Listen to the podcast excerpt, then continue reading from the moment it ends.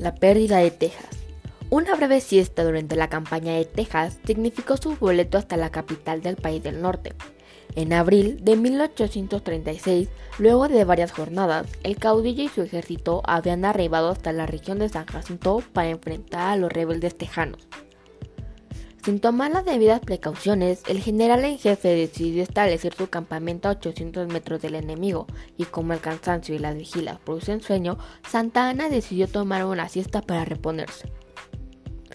Al despertar, Texas había perdido. Juzgues a mi sorpresa al abrir los ojos y verme rodeado de esa gente, amenazándome con sus rifles y apoderándose de mi persona, dijo Santa Ana.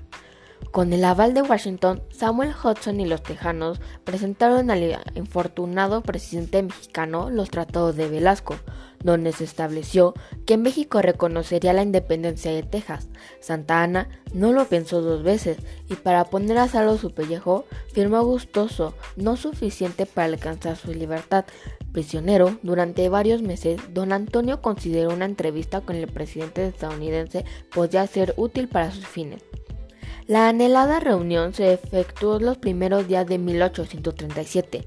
Con toda la dignidad del derrotado, Santa Ana negoció maravillosamente, ofreció todo sin pedir nada, se comprometió a resolver definitivamente el conflicto de Texas, reconocer su independencia y nunca más tomar en armas contra la nueva república.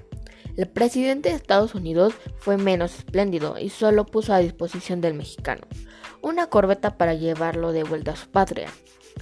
En la primera entrevista entre presidentes, México había perdido la dignidad y una generosa porción de su territorio, y así fue como se perdió Texas.